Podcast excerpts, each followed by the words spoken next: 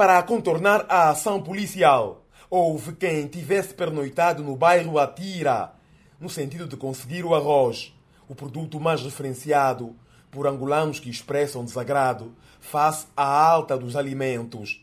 O jovem Carlos Manuel, testemunha, conta que a correria começou pouco depois da saída do caminhão que deixou o produto. Com escavadora fez o buraco, 25 sacos. Aqueles grandes. Aqueles grandes, sim. Assim que foram, só passou uns 30 ou 40 minutos. A população deste bairro aqui começaram a cavar, chegando com material. Depois vinha a polícia, chutou a população. Quando a polícia vai, eles voltaram de novo. Mano, e amanheceram aqui. Que até hoje sempre ainda tem pessoas a cavar aqui. Haverá ainda gente à procura, mas há já muito arroz consumido. O arroz está bom. Esse saco aí, todo arroz é limpo, porque encontramos o saco, ainda não furaram, furamos. O saco está tá limpo. Para consumir, já provamos lá, é bom arroz. Se o Estado deveria só resolver que quando está vendo que é assim, chama a população para entregar, e não botar fora. As pessoas não vão ficar doentes. A comida está mesmo boa. Quilo de arroz está mil e quanto. Um litro de óleo, candilo de 5 litros está 8 mil. A população está sofrendo. Está sofrendo, o Estado está vivendo bem. Somos muitos, estamos a cavar aqui. Ok. As mamães, crianças, todos papai. Zona que já está caducado. Então, nós estamos a tirar, olhando ao céu, a pedir ao Senhor que nos deu a vida, para nada aconteça mal contra as crianças, entre nós mesmo mais velhos. Então, se nós estamos a tirar, estamos a comer.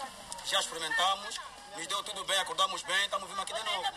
O diretor do Instituto de Defesa do Consumidor em Benguela, Manuel Furtado, temendo que o mercado informal absorva este arroz, realça que a queima era o ideal, mas assume que a empresa não pode pagar pela falta de um aterro sanitário na província.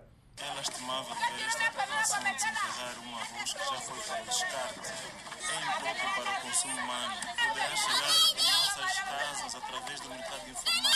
É um problema que nos próximos dias tem que se haver uma, uma solução imediata nas próximas horas, senão podemos até aumentar os casos de saúde pública. Essas cheiras controladas, infelizmente, estão ao alcance das moradias da população. Nós, enquanto Estado, que temos que criar condições apropriadas para que haja então o descarte eh, dessas mercadorias que são consideradas impróprias para o consumo humano.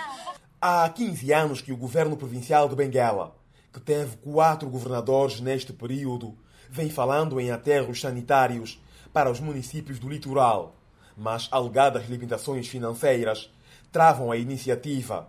Curioso é que o Orçamento Geral do Estado prevê a construção de lixeiras controladas.